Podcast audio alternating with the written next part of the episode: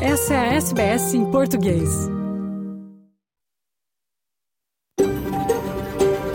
SBS, a world of difference. You're with SBS Portuguese on mobile, online and on radio. Essa é a SBS em português, no telefone, online e no rádio. Boa tarde, está começando o programa em português da SBS Áudio desta quarta-feira, 17 de janeiro de 2024. Na sua companhia hoje, Fernando Vives, falando ao vivo dos estúdios da SBS em Sydney, terra tradicional do povo gadigal da nação Eora. Hoje em destaque, vamos ouvir a impressionante história do brasileiro Thiago Teixeira, campeão de Muay Thai, envolvido no centro da rivalidade entre tailandeses e cambojanos.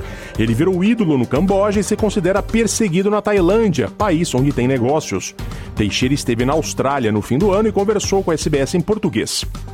De Portugal, nosso correspondente Francisco Sena Santos destrincha os números oficiais que mostram mais de 20% da população portuguesa vive fora do país e a que emigra hoje é cada vez mais qualificada. Tudo isso e muito mais, mas comecemos com o um noticiário do dia.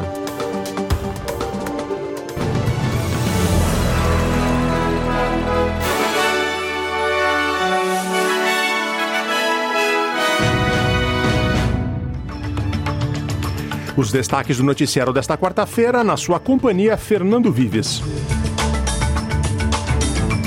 O subúrbio de Rockingham, em Perth, é o mais novo a anunciar que não vai comemorar o Dia da Austrália em 26 de janeiro. A Austrália aprova vacina para combater um vírus respiratório infeccioso que ataca crianças e idosos. E no Brasil, o aluguel aumentou 16% em 2023, bem acima da inflação.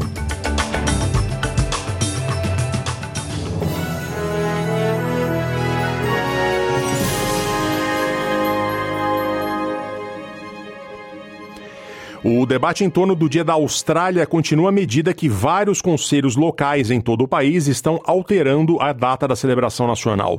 O subúrbio de Rockingham, em Perth, na Austrália Ocidental, é um dos conselhos que decidiram mudar o feriado para 27 de janeiro, um dia depois do oficial, o que gerou polêmica para muitos como um dia que, que marca massacres, mortes e perdas de terras e cultura dos aborígenes australianos. Em 2023, o governo de Vitória também cancelou o desfile do Dia da Austrália, optando por uma cerimônia de hasteamento da bandeira e saudação de armas no Santuário da Memória em Melbourne. A NITV falou com membros do público em Rockingham que expressaram sentimentos contraditórios em relação à decisão do Conselho de alterar a data. I don't think there should be Australia Day at all. Um, the land was already taken, if so to speak, when they say Cook came and Um, that's the day of Australia Day on the 26th. Well, it was already taken. We already had our people on it, um, the Noongar people, and um, I, am a big believer that there should not be Australia Day at all. Um, I personally uh, don't really mind, and I know a lot of my friends and I just traditionally just like to celebrate that it's a public holiday. I don't agree. I think that it should be the 26th. That's uh, we came to Australia about 50 years ago, and uh, that's all we know. And we want that to stay like that. 26 de janeiro marca o atracamento da primeira frota britânica de navios, onde hoje é Sydney, por Arthur Phillip em 1788 e por isso é celebrada como o Dia da Austrália. A data é conhecida pelos indígenas australianos como Invasion Day, ou Dia da Invasão. Ela também foi a data de alguns massacres de indígenas por brancos, como de Moywall Creek, em 1838, quando colonos brancos assassinaram 50 pessoas aborígenes no interior de Nova Gales do Sul. A empresa de telecomunicações MidOn foi multada por falhas de segurança depois que australianos e residentes perderam dezenas de milhares em golpes. A Autoridade Australiana de Comunicação e Mídia revelou que a MidOn foi forçada a pagar uma multa de 260 mil dólares depois que o órgão de fiscalização descobriu que a empresa não cumpriu as regras de identificação de clientes. Como resultado, nove clientes tiveram cartões SIM trocados ilegalmente e cinco deles perderam mais de 160 mil dólares somados. De acordo com a ACMA, um processo conhecido como troca de cartão SIM permitiu que golpistas assumissem o controle dos números de telefone dos clientes usando seus dados pessoais para solicitar um novo cartão SIM. As novas regras introduzidas em 2022 exigem que as empresas de telecomunicações realizem verificações de autenticação multifatorial antes de solicitações de alto risco, como trocas de cartão SIM, divulgação de informações pessoais e alterações da conta. O primeiro-ministro Antônio Albanese disse que o governo considera medidas para garantir que as vítimas recebessem o dinheiro de volta. Uma vacina para combater uma doença respiratória altamente infecciosa foi aprovada para uso na Austrália pela primeira vez. A Therapeutic Goods Administration, a entidade reguladora de produtos terapêuticos do país, aprovou uma vacina contra o vírus sincicial respiratório, conhecido pela sigla VSR, para australianos e residentes com mais de 60 anos. O RSV é normalmente associado a crianças pequenas, porém, mais de 25 mil australianos mais velhos foram diagnosticados com a doença, que é muito infecciosa, no ano passado. O vírus sincicial respiratório frequentemente causa doença leve a moderada em pessoas mais jovens, com sintomas que incluem coriza, dor de garganta, tosse, febre e dores. A entidade aprovou oficialmente a RNXVI em 8 de janeiro como a primeira vacina para o VSR na Austrália, dizendo que mais detalhes sobre o fornecimento e custos serão fornecidos futuramente. O ministro da Indústria e Ciência, Ed Husick, diz que o governo federal está a considerar leis para enquadrar o uso de inteligência artificial a fim de garantir maior proteção à medida que a tecnologia se desenvolve rapidamente. Os regulamentos sobre a utilização da inteligência artificial estabelecerão salvaguardas obrigatórias para sua utilização em indústrias de alto risco. Entre as medidas que estão a ser consideradas estão salvaguardas para a utilização de IA em indústrias como infraestrutura crítica, como água, eletricidade, saúde e as de aplicação de leis. O ministro Hilsit diz que é importante ter medidas adequadas de supervisão e responsabilização que possam acompanhar o ritmo acelerado do desenvolvimento da inteligência artificial. we, we do need to be able to work with industry on, for example, testing, setting up testing mechanisms as systems are working, to be able to test that they're working in the way that was intended. Uh, that there's also transparency, that the designers themselves are open about how they've set up their AI models. And ultimately, too, there has to be an element of accountability. If things don't work out in the way that we were advised or the way that they were intended in design, you, you do need to hold organisations accountable. Uma descoberta relacionada ao câncer de mama por cientistas australianos despertou esperança de tratamento preventivo no futuro. Cerca de 70% das mulheres portadoras do gene defeituoso BRCA2 desenvolvem a doença. Os pesquisadores identificaram agora quais as células têm maior probabilidade de se transformarem em tumores.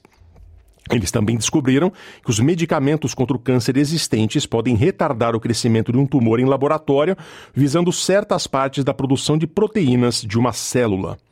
O estudo foi liderado pelo Instituto de Pesquisa Médica Walter and Eliza Hall, em Melbourne, e publicado na revista científica Nature Cell Biology. Muitas mulheres com um gene defeituoso desenvolvem câncer numa idade jovem, de forma agressiva, e algumas optam por uma cirurgia preventiva de mama para reduzir o risco.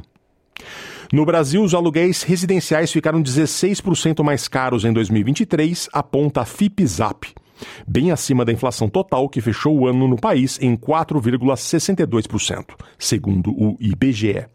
Das 25 cidades pesquisadas, 11 estão no estado de São Paulo. Quem traz as informações é o repórter Leandro Martins, da Rádio Nacional de São Paulo. A cidade de São Paulo lidera o preço do metro quadrado para alugar entre 11 capitais brasileiras pesquisadas. Com valor acima de 51 reais, a capital paulista só é superada por outra cidade também do estado de São Paulo, Barueri, na região metropolitana. Ali está o aluguel mais caro do Brasil, com custo médio de 59 reais por metro quadrado. No caso de um apartamento de 50 metros quadrados, por exemplo, o valor mensal fica acima de R$ 2.900. Esses preços refletem que os reajustes nesse segmento estão muito acima da inflação em alguns pontos do país. Os novos contratos de aluguéis residenciais ficaram, em média, 16% mais caros em 2023. Isso representa mais que o triplo do IPCA, o Índice Nacional de Preços ao Consumidor Amplo, considerado a inflação oficial do país, que avançou 4,62% no ano passado. Assim, a alta real dos novos aluguéis, descontada a inflação, ultrapassa 11% na capital paulista. Os dados são do índice FIP-ZAP, divulgados nesta terça-feira. A economista do INSPER, Juliana Inhas, aponta motivos para essa explosão nos preços dos aluguéis. O primeiro é o fato de que a economia brasileira está aquecida. Mais pessoas estão trabalhando, o desemprego é baixo, então são mais pessoas com renda. Mas a gente também tem que considerar que as taxas de juros para financiamento imobiliário hoje são muito elevadas. Como o custo de financiamento hoje ainda é muito elevado, o aluguel é uma melhor opção. A economista cita ainda a possibilidade de uma possível tentativa dos proprietários de recuperar os preços dos aluguéis, que foram achatados durante o período da pandemia. O estudo do FIP-ZAP acompanha o preço médio de locação de apartamentos prontos em 25 cidades brasileiras, com base em anúncios veiculados na internet. Pelo índice, todos os municípios analisados registraram alta real em 2023. Da Rádio Nacional em São Paulo, Leandro Martins. Vamos agora à previsão do tempo para esta tarde de quarta-feira em toda a Austrália. Em Perth, sol escaldante na maior parte do tempo, 41 graus. Adelaide, parcialmente nublado, 24. Melbourne, também com algumas nuvens, 25. Hobart, ensolarado, 25. Canberra, chuva, 24. Wollongong, também com chuva 27, Sydney, pancadas de chuva 29, Newcastle, também chuvoso 31 graus, Brisbane, chuvas 30 graus, Cairns, pancadas de chuva 32 e Darwin, tempestade 31 graus.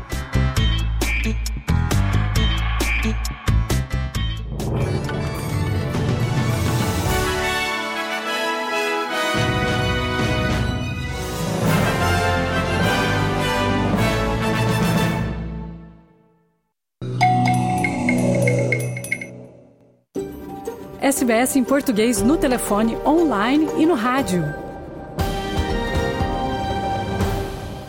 Tiago Teixeira veio da favela em São Paulo, construiu carreira como atleta e empresário em território tailandês, berço do Muay Thai.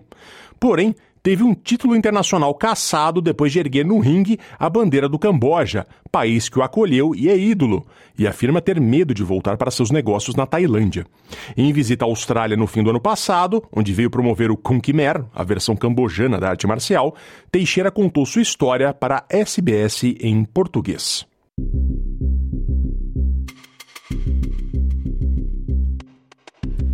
Esta é a história de um brasileiro da periferia de São Paulo que tentou ser jogador de futebol enquanto era empacotador em um supermercado da capital paulista.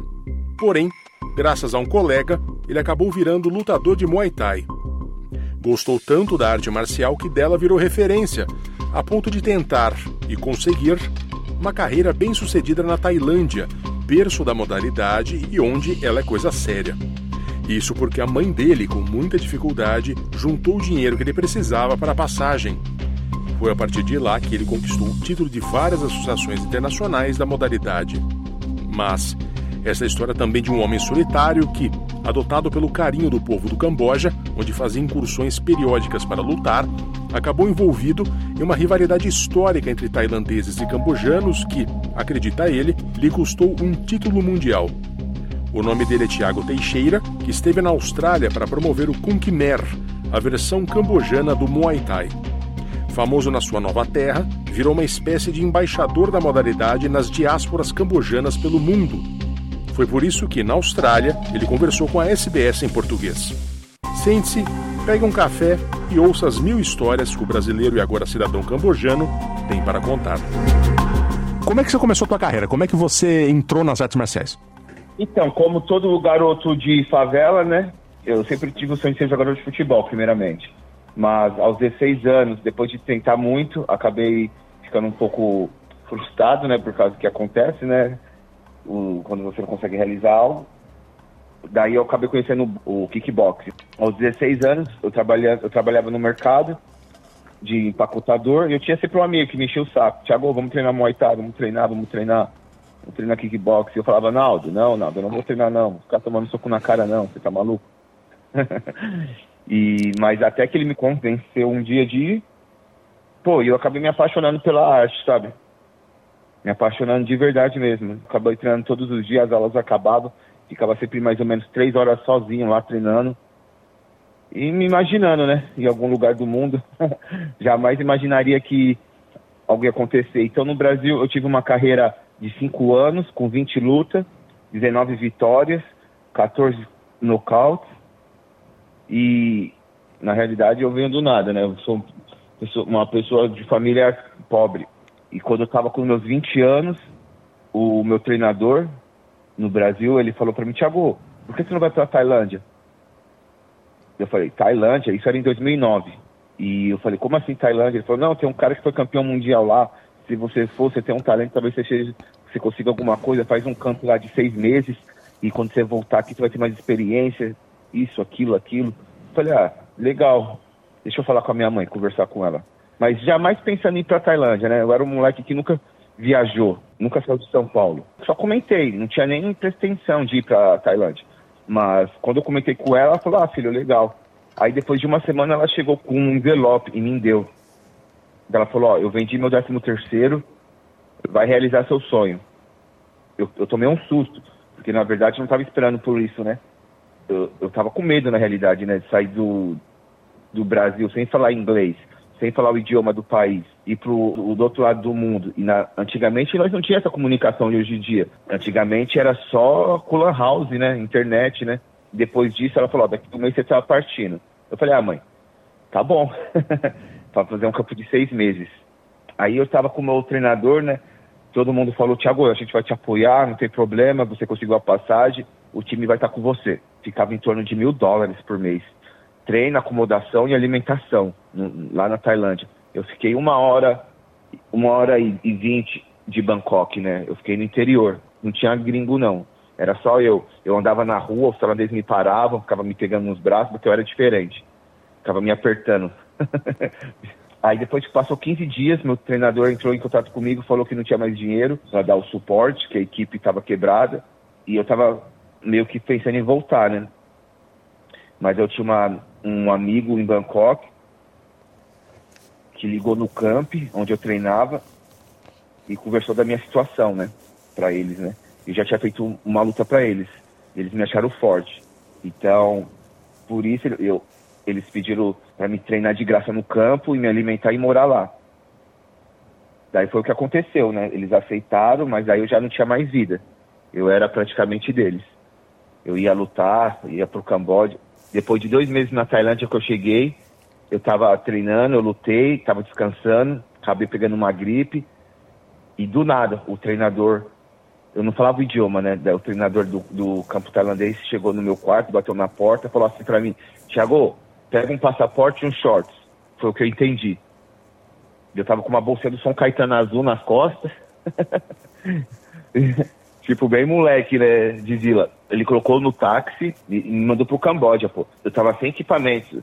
Só fui de chinelo, short, meu passaporte e fui. Chegando lá, precisava cortar peso, não tinha onde tirar peso, tava só de chinelo. Foi tipo, fui lutar, não tinha protetor de boca, precisei usar o protetor de boca de um, de um africano que voou comigo. No retorno, não me pagaram. não ia ganhar muito não, tá? Ia ganhar 5 mil bates. 5 mil bates dá em torno aí de 150 dólares. Mas mesmo assim não me pagaram. Isso foi sua primeira luta lá? No Camboja, foi a minha primeira luta no Camboja, bem antigamente, assim, né? O uhum. Camboja era um país, ainda continua em desenvolvimento, mas antigamente era muito pior. E aqui vale uma pausa para contextualizar a história recente do Camboja. Em 1970, o país viveu um golpe militar apoiado pelos Estados Unidos.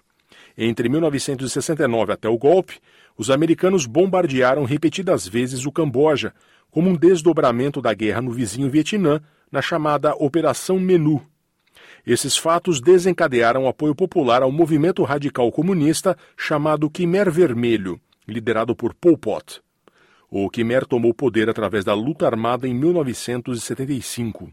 Quando no poder, o Quimer Vermelho iniciou a chamada Utopia Agrária, com o esvaziamento forçado de cidades e o consequente deslocamento forçado da população, além do fechamento de escolas, hospitais, bibliotecas, a abolição da propriedade privada e a obrigatoriedade de grande parte dos cambojanos se instalarem em fazendas coletivas, onde trabalhavam por longas horas.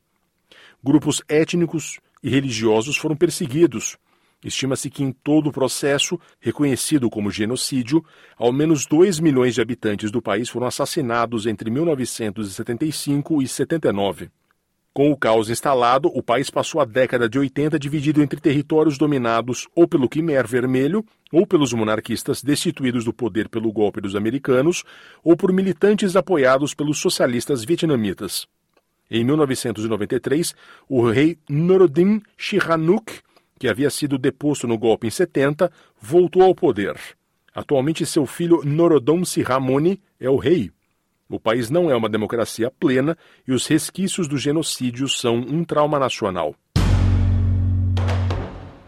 Depois de chegar à Tailândia, Thiago viveu altos e baixos. Fui para a Malásia, na Malásia fui campeão mundial a primeira vez. Depois retornei para a Tailândia, fui campeão mundial de novo lá, ganhei mais um título internacional. Aí retornei para o Brasil depois de cinco anos sem ver minha família. E quando eu retornei para o Brasil foi uma decisão meio difícil. Acabei perdendo minha identidade como lutador, caí numa depressão. Quase tentei tirar minha vida. Fiquei cinco anos, três anos foi tomando remédio. Até que eu decidi voltar a treinar um time profissional em 2018, onde eu fiz o melhor time em São Paulo do Brasil pela Yokosutai News. Fiz o melhor time do Brasil, o melhor treinador que fui eu, melhor atleta feminina, melhor atleta masculino e o segundo melhor atleta masculino. E quando eu tava vendo os moleques, tudo sendo campeão, em mim voltou um fogo, sabe? Aquele Eyes of Tiger, voltou a brilhar algo em mim, eu sabia que eu poderia fazer mais ainda. Eu tava com 28 anos, 29, eu era personal trainer no, em São Paulo, então eu decidi voltar para a Tailândia. Falei, vou vender tudo que eu tenho, caso se não der certo, eu volto e dou minhas aulas aqui de novo no Brasil, não tem problema.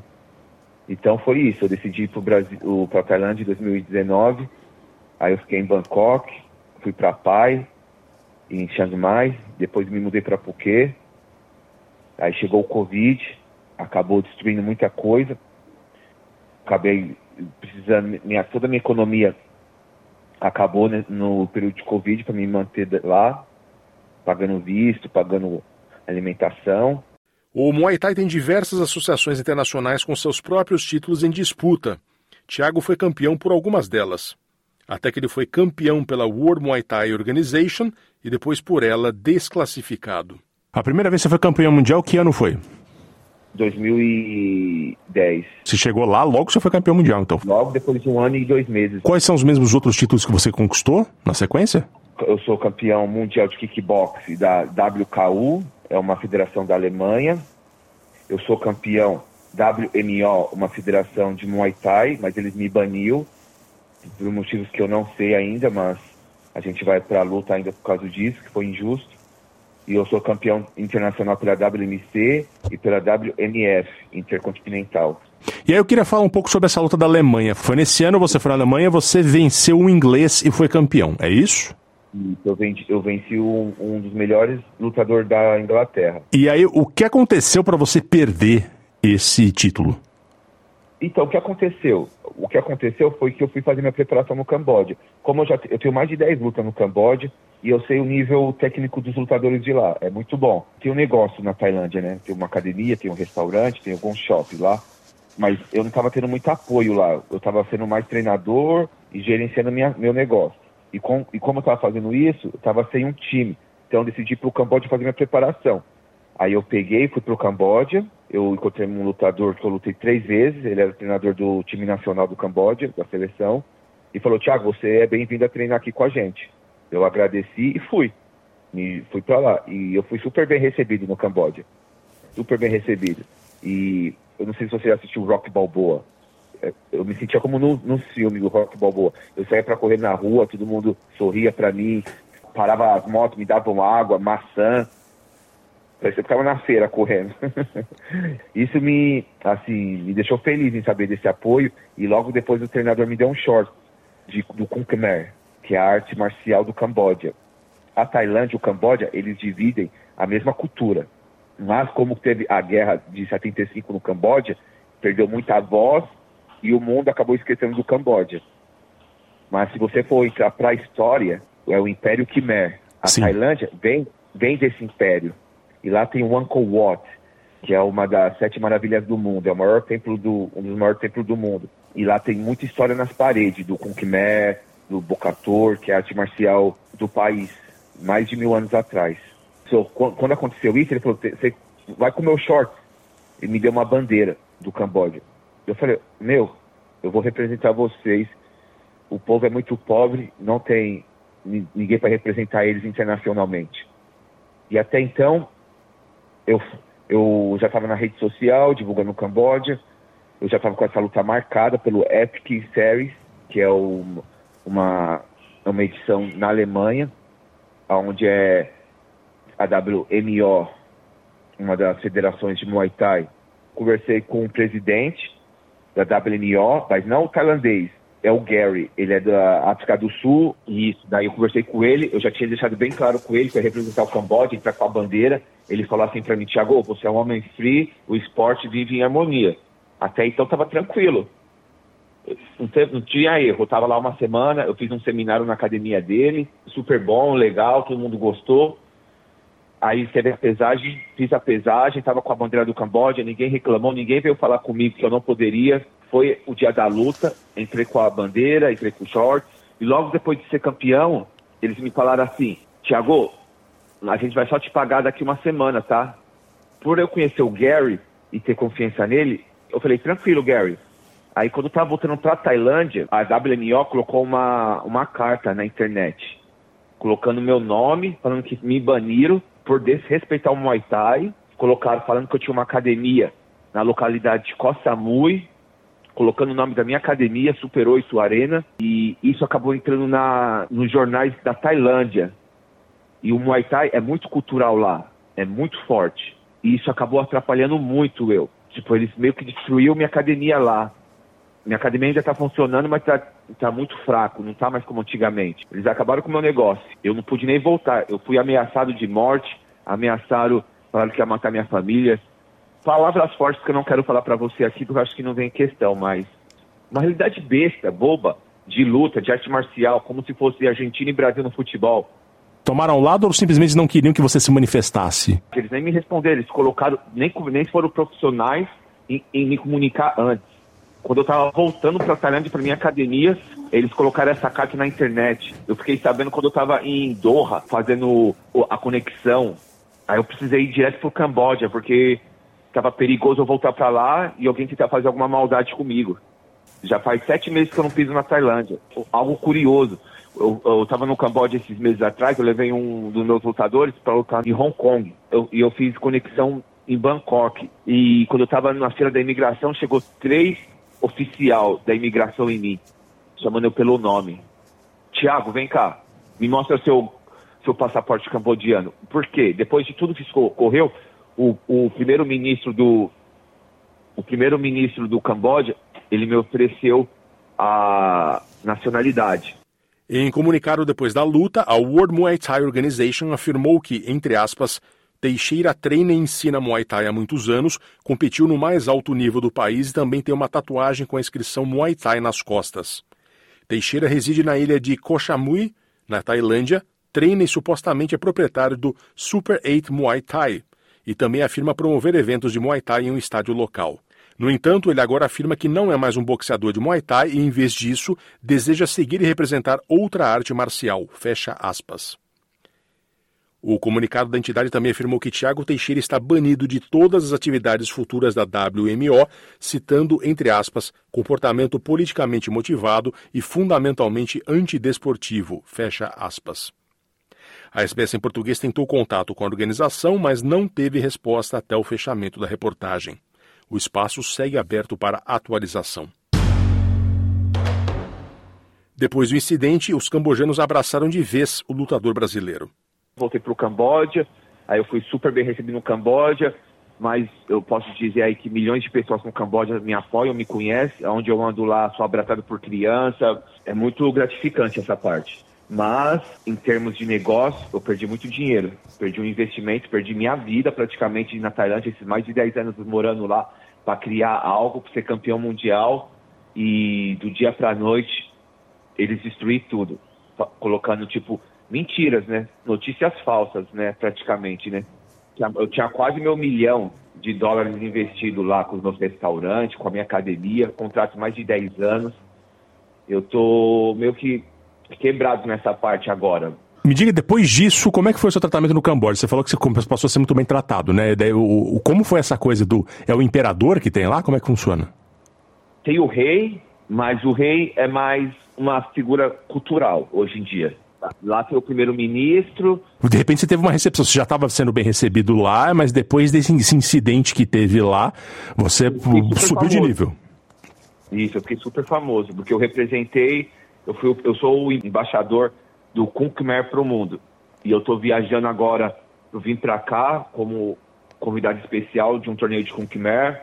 Acabei ficando aqui para ver a, a comunidade do Camboja, representar eles, eles tirarem foto voltar para o Brasil, depois volto para o Camboja para defender meu título mundial de kickboxing. Depois eu vou para os Estados Unidos, para a França, Coreia e Japão, onde as comunidades do Camboja são fortes. Eu acabei ficando aqui pelo, pelo pedido dos cambodianos, né? Eu estava com vista ainda de um mês, então para mim estava tranquilo. Porque para mim era, eu ia vir, ficar cinco dias e depois voltar para o Camboja. Mas com o pedido de todos para mim ficar, acabei ficando. Quais lugares você visitou aqui na Austrália? Gold Coast, eu fui em Brisbane, Melbourne. Você teve contato com brasileiros? Eu, eu, eu vi uns três brasileiros numa academia onde eu fui fazer um treino, mas não me conhecem, né? Como é ser uma celebridade no Camboja? Eu queria que você falasse sobre isso, que é uma coisa fantástica. São Brasil e Camboja são países de culturas completamente distintas, Totalmente né? Totalmente diferente. O que, que mudou na sua vida agora? Você, você realmente virou uma celebridade lá? Eu queria que você falasse da sua vida no Camboja. Meu papel hoje é é promover o Khmer, né, que é o kickboxing do Camboja, ao redor do mundo. Você me perguntou do Camboja, né, como que é ser celebridade do Camboja. É engraçado, viu? Eu fico muito contente, porque eu saio para correr na rua e as crianças saem para correr atrás de mim. Se elas vão de bicicleta, elas me acompanham o percurso inteiro. Eles param o carro, eles param a moto, pulam da moto, tentam me beijar no rosto, abraça. Eles mostram o amor que eles têm. Você tem planos de ficar no Camboja? Como é que você é cidadão do cambojano agora, né? Sim, sim, sim. Meu nome no Camboja é Sen Chandrutikun. tem um significado. O Sen vem do primeiro-ministro, o Chan é lua, Ruti é como se fosse forte e o Kun é como se fosse um mestre hum. de arte marcial, dessas coisas. Sen Chandrutikun, é, mas todo mundo chama de Rutikun só. Você está falando bem ó, a língua deles, o Khmer? Não, não ainda. Eu tô, tô estudando, mas é meio complicado. Assim, a parte da fonética, assim, eu não estou pegando muito bem. Os, os, o som é bem diferente, né? O jeito de usar a língua, falar não é, não é tão fácil. Mas eu tô, tô desenrolando um pouquinho, viu? Toque sabai, e é um outro alfabeto, né? É um outro alfabeto. A gente tem aqui a SBS Khmer, né? Que inclusive foi atra através deles que a gente conseguiu o seu contato. O alfabeto deles é uma coisa impressionante, é completamente diferente. Qual é a diferença, explicando para os fãs de artes marciais que nós temos aqui, existe uma diferença, além da cultural, uma diferença técnica entre o, o, o, o Kung Khmer e o Muay Thai? Não, para mim é a mesma coisa. A única coisa que muda um pouco é a relação de marcar ponto, né? Que no Muay Thai tem o que chamam Fiman, eles veem a pontuação diferente, né? Você pode circular o ringue, chutar, colocar os frontal e trabalhar correndo, andando para trás. No, no, no Kunkmer, a gente só anda para frente. Quem é mais agressivo tem mais vantagem na luta. Tiago Teixeira veio para a Austrália para divulgar o Kunkmer, mas sem o apoio da comunidade cambojana, ele teria ido embora muito mais cedo. Financeiramente, porém, ainda lida com os atritos políticos entre tailandeses e cambojanos. Você tem um salário para fazer isso? Então, não tenho. Eu eu estou meio que sobrevivendo de, da, da minhas economias que eu tive na minha, na minha academia na Tailândia. Por hum. isso que agora o meu, o meu objetivo é estar tá viajando em volta. Um passo de cada vez, vamos tentando aumentar aí essa cultura aí do kickbox do Camboja para o mundo, né? Porque eles merecem, viu? Na Austrália, o lutador brasileiro cambojano teve um inesperado apoio de um cambojano chamado Peter Yu, de Melbourne, dono de um bar onde ocorreram ações para as lutas de Kunkimer que Thiago veio promover. O Peter ele é o cara que está te auxiliando aí, mas ele também ele está te auxiliando porque ele quer, é isso? Porque ele quer, ele não tinha nenhum motivo. Ele me encontrou aqui, ele estava na organização da luta, me encontrou, ele viu minha situação, estava meio que deix... o pessoal me deixou um pouquinho de lado, ele me abraçou, me abraçou, me colocou na casa dele, junto com a família dele, os filhos dele, e me ajudou muito aqui fazendo essa parte, porque ele é bem do centro, né? Não é nem um pouco político. Então, isso foi uma sorte para mim. Conversei com Peter Yu, imigrante na Austrália desde 1989. Ele se sensibilizou com a história de Tiago Teixeira e o que ele representa para o esporte cambojano, embora nunca tivesse ouvido falar do brasileiro antes. Tiago was interested in my life when he was came to Australia as a special guest. Tiago entrou na minha vida quando veio para a Austrália como convidado especial para um evento de kickboxing com Khmer. Eu não sabia muito sobre ele. Ele parecia diferente. Eu não sabia que era um campeão mundial cinco vezes. Nada.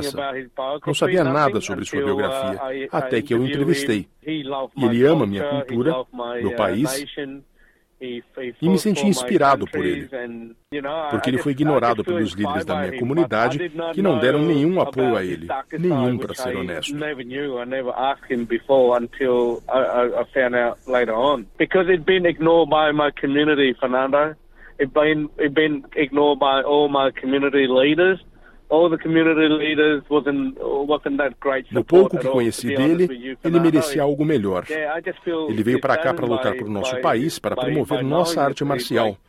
Os integrantes da comunidade têm opiniões diferentes. E no final das contas, foi o Tiago que acabou juntando essas pessoas com a minha ajuda. E foi uma oportunidade para mim para mostrar Tiago para a nossa comunidade. Eu dizia: Olha, tem dado tanto para nós, contei o que sabia sobre ele, como ele foi deixado para trás com as histórias que aconteceram com ele. Então, precisávamos ajudar Tiago. Ele fez muito por nosso país. Deveríamos agradecê-lo, oferecer a ele uma calorosa recepção. Eu não pude acreditar quando eles aceitaram fazer isso. Eles vieram, deram as boas-vindas ao Tiago, mostraram apoio. Fãs deram dinheiro a ele, compraram coisas com o nome dele, ao menos deu para ele voltar para o Camboja com alguma coisa. what he told me, and so we all need to support Tiago. He, he he gave up so much, and he done so much for our country. We should be, you know, uh, applaud him. Should be, uh, you know, uh, give him a, a, a great, great warm welcome. You know, um, and and uh, I could not believe it. They all just agree during that time. Everyone just go, okay, it's it's something that they just stand behind Tiago they, they come out and they show the support and show the love. Um, you know, we have some, you know, we have some fans give them some money, buy his merchandise, and uh, you know, it, at least he, it, it helped him to get back to back to Cambodian with something. Foi Peter Yu quem agitou a comunidade cambojana em Queensland e foi até lá com Tiago para que o lutador de Kung Khmer fosse recebido pela comunidade e conseguisse juntar algum dinheiro. I did the meet and greet up in, uh, organized all the, uh, the Cambodian community in Queensland. Acabei organizando um encontro de apoio com a comunidade de Queensland, toda a comunidade cambojana. Liguei para todo mundo em três ou quatro dias e conseguimos trazer por volta de 100 pessoas ao evento. Todas as pequenas crianças, a nova geração, não os líderes de comunidade, e sim o povo, o povo que apoia. Eu consegui voltar para Melbourne para outro evento no qual conseguimos mais pessoas para ir. A história de Tiago se espalhou a partir da comunidade. in Melbourne, and which is we get more and more people to come in, and you know, uh, yeah. So the story have been heard a lot by our, you know, the normal people being just spread out. Peter Hill está tentando promover uma luta de Tiago Teixeira na Austrália em 2024. É provável que você venha ouvir falar do brasileiro cambojano novamente no futuro próximo.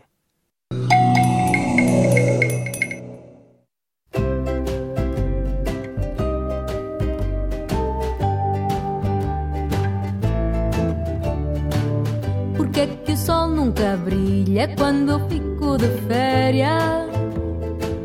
Aos fins de semana ou nos meus dias de folga? Eu passo os dias a ver gente em fato de banho, calções e havaiana. E eu sempre de camisola. E eu andei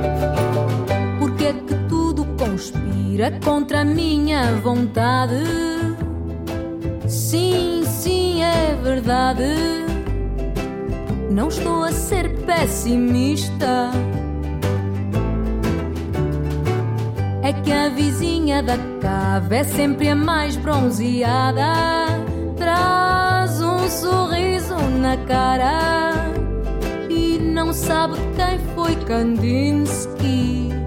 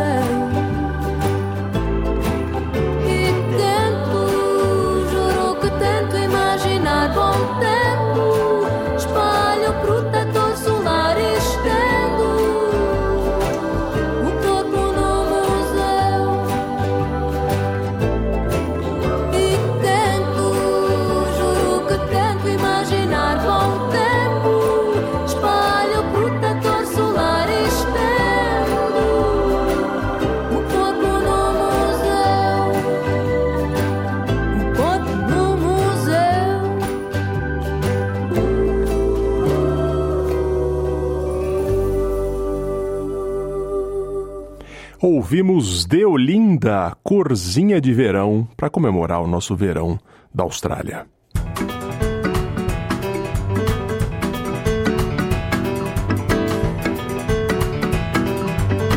Chegou o momento das notícias de Portugal. Mais de 20% da população portuguesa vive fora de Portugal e a que emigra hoje é cada vez mais qualificada. Quem nos conta o perfil do português imigrante a partir de novos números oficiais é o correspondente da SBS em português em Lisboa, Francisco Sena Santos. É Fernando de ouvintes da SBS, números oficiais, população portuguesa residente no país, 10,3 milhões de pessoas portugueses. Há mais milhão e meio de residentes, mas estrangeiros, a maior parte brasileiros, cerca de 500 mil, mas fora de Portugal há 2,3 milhões de portugueses. Quer isto dizer mais de 20% da população portuguesa reside no estrangeiro, por todos os continentes. Isto mesmo é o que revela um estudo académico a ser divulgado em breve. Portugal é hoje um país de acolhimento, depois de ter sido um país de saída de migrantes. Houve grande sangria populacional em Portugal nos anos 60 do século XX, entre 1960 e 1974, 64 o ano da Revolução Democrática. Essa migração é efeito da pobreza do país, mas também dos 13 anos da Guerra Colonial. Há aldeias portuguesas que nos anos 60 ficaram sem homens entre os 20 e os 45 anos. Todos saíram, uns para a guerra, outros para o trabalho duro, mão de obra fora de Portugal. Havia até agora a noção de que os portugueses imigravam sobretudo para o trabalho na Europa, em França ou na Alemanha. Afinal, não. É o que revela a investigação do sociólogo Rui Pena Pires. Aquilo que se diz que é não haver imigração qualificada nos anos 60 e haver hoje é falso. Nos anos 60 havia imigração qualificada. Qual era o problema? Que a maioria da imigração qualificada ia para as colónias ia para Angola, ia para Moçambique e, portanto, era invisível. África foi o destino dos portugueses melhor preparados nesse tempo. Nós vemos isso muito bem depois com os retornados. Os retornados são muito mais qualificados que a média da população portuguesa e não tem nada a ver com a imigração portuguesa para a França, para a Alemanha ou para o Luxemburgo. Uh, o que é, aliás, normal, porque uh, Angola e Moçambique, enquanto colónias, não precisavam da mão barata de que precisavam a França ou a Alemanha. Mão barata, por definição, é o que existe numa situação de domínio colonial. O que precisavam era de mão de obra, ou de enquadramento desta mão de obra barata, submetida à, dominação colonial, ou eh, de mão de obra para os setores mais qualificados, que nós talvez não tenhamos bem a ideia, mas uma das características da resposta à guerra colonial é um apoio muito grande no desenvolvimento económico, nomeadamente de Angola. E Angola tem, no setor industrial, entre 1960 e 1970, taxas médias de crescimento anual eh, da ordem daquelas que nós tivemos na China nos períodos recentes de maior crescimento. Em 81, um terço da população portuguesa com mais de 30 anos era analfabeta. Entre os retornados, nós chegava a 1%. Tínhamos licenciados com mais de 30 anos 5% da população em Portugal. Entre os retornados eram 11%. Apesar de tudo, era uma diferença. Não é? Hoje, a imigração portuguesa privilegia destinos como os Estados Unidos da América, a Ásia, também a Austrália. São jovens com alta qualificação em diferentes áreas do conhecimento. Desembarques de imigrantes na União Europeia totalizaram 380 mil em 2023, segundo a Frontex, a Agência Europeia de Guarda de Fronteira. Quem traz as informações é a jornalista da Antena 1, Alexandra Sofia Costa. Foram detidas sem documentos 380 mil pessoas no ano passado, mais 17% em relação ao ano anterior. Um crescimento impulsionado, sobretudo, pela rota migratória do Mediterrâneo Central. Foi por aí que chegaram 158 mil pessoas, mais 50% que em 2022. Há sete anos que não havia tantas tentativas de entrar de forma irregular na União Europeia. De acordo com os dados divulgados pela Frontex, a Agência de Controlo de Fronteiras, fronteiras foram os sírios que mais tentaram entrar, 100 mil travessias irregulares. Logo a seguir, guineenses e afegãos. O número de menores não acompanhados também aumentou, foram 20 mil em 2023.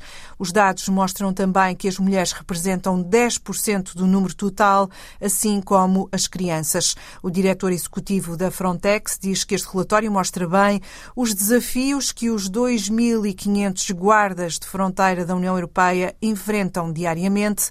A tudo isto, há que juntar os dados das organizações humanitárias que dizem que em 2023 morreram ou desapareceram mais de 3 mil pessoas na travessia do Mediterrâneo. Voltando à Austrália, a suposta primeira padaria australiana a não aceitar dinheiro vivo é vítima de críticas em Milton, sul de Nova Gales do Sul. O pano de fundo é a digitalização cada vez maior do dinheiro, que ainda divide muitos australianos e residentes. Quem conta essa história é Luciana Fraguas. Uma padaria de uma cidade do interior de Nova Gales do Sul que afirma ser a primeira padaria a não aceitar dinheiro vivo na Austrália, gerou um debate furioso online sobre a decisão de se tornar totalmente digital. A Heritage Bakery, na pequena cidade de Milton, na costa sul de Nova Gales do Sul, colocou uma placa em frente à sua loja agradecendo aos clientes por não pagarem em dinheiro, afirmando que é mais limpo e preciso o pagamento por cartão ou digital. A mensagem diz, abre aspas, a primeira padaria sem dinheiro vivo da Austrália, diz a placa. Sem dinheiro é rápido, sem dinheiro é limpo, sem dinheiro é preciso. Obrigado por serem um dos primeiros a adotarem o nosso novo sistema, fecha aspas. A decisão de abandonar o dinheiro vivo foi recebida com reação negativa na página do Facebook Money is King, que incentiva o contrário, incentiva as empresas a usarem moeda física em vez de pagamentos eletrônicos. Uma pessoa do grupo escreveu: A Heritage Bakery Milton não tem dinheiro vivo e acabou de sair do grupo. Eles vão perder muitos negócios, afirmou outra pessoa. Outro comentário disse: podemos forçá-los a voltar a usarem dinheiro se nos unirmos. Talvez possamos boicotar essa padaria sem vendas. Então eles terão que mudar ou fechar a loja. Ameaçou outra pessoa do grupo Money is King. Para a especialista em finanças da Universidade RMIT, doutora Angel Zong, a conveniência das transações digitais se tornou muito forte para consumidores e empresas e fez com que esse setor predomine sobre os métodos de pagamentos tradicionais, disse a doutora Angel à NCA Newswire. Zong prevê que a moeda física será usada tão raramente que a Austrália passará a não ter dinheiro vivo circulando em dois anos. Mas os preocupados em ficarem sem as notas não devem entrar em pânico. Ela disse Abre aspas, é da natureza humana ter a tendência a economizar e ter dinheiro. Até eu faço isso. O valor do dinheiro não desaparecerá só porque as pessoas já não o utilizam na sua vida cotidiana, disse ela. Uma análise recente do Banco Central Australiano concluiu que a utilização de notas e moedas caiu pela metade nos últimos três anos, tendo seu declínio acelerado pela pandemia da Covid-19.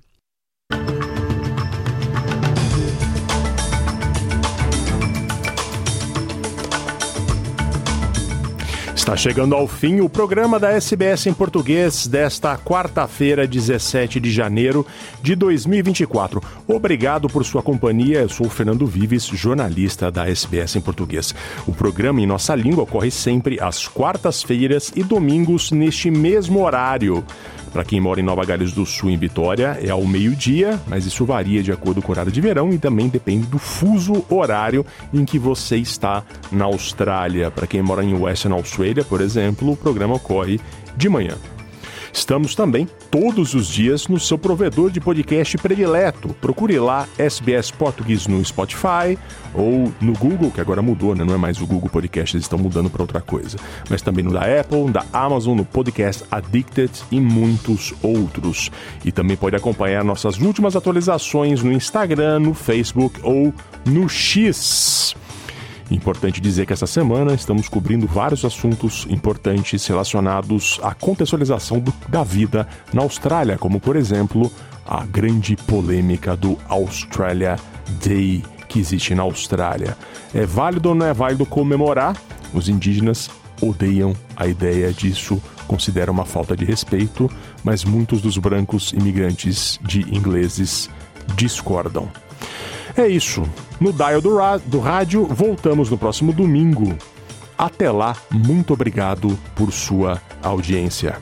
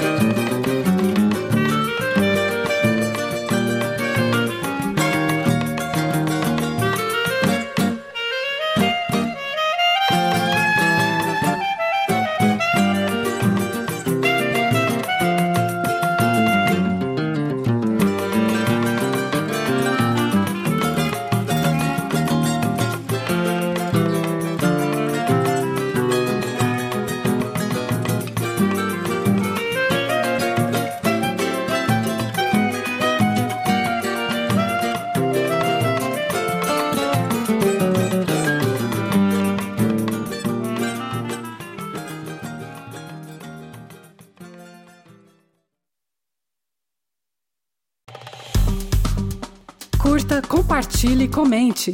Siga a SBS em português no Facebook.